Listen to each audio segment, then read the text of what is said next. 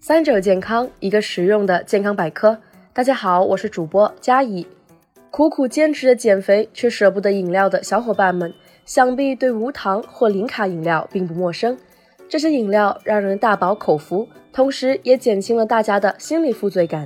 但这种无糖饮料真的无糖吗？想科学减糖降糖，需要在饮食上注意什么呢？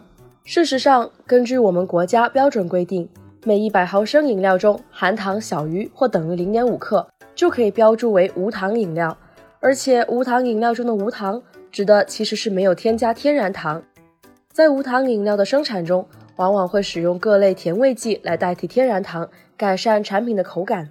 当然，甜味剂也有天然和人工之分。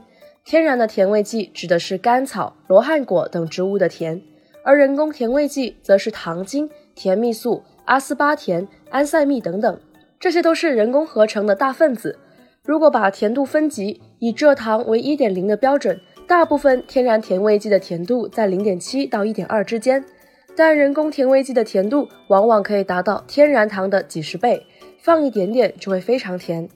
人工甜味剂的甜度高，如果不经意摄入过多，大脑对于甜度的适应性也会更高，导致饮食口味加重。长久下来不利于身体健康和减肥，而且虽然人工甜味剂的升血糖指数很低，甚至不影响血糖波动，但是许多研究表明，摄入较多人工甜味剂可能会破坏肠道菌群，例如木糖醇，部分人吃多了会出现腹胀、腹泻的症状。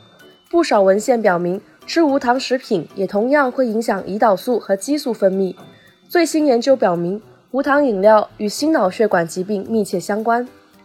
中国居民膳食指南推荐，成年人每人每天添加糖摄入量不超过五十克，最好控制在二十五克以下。因此，学会看配料表非常重要。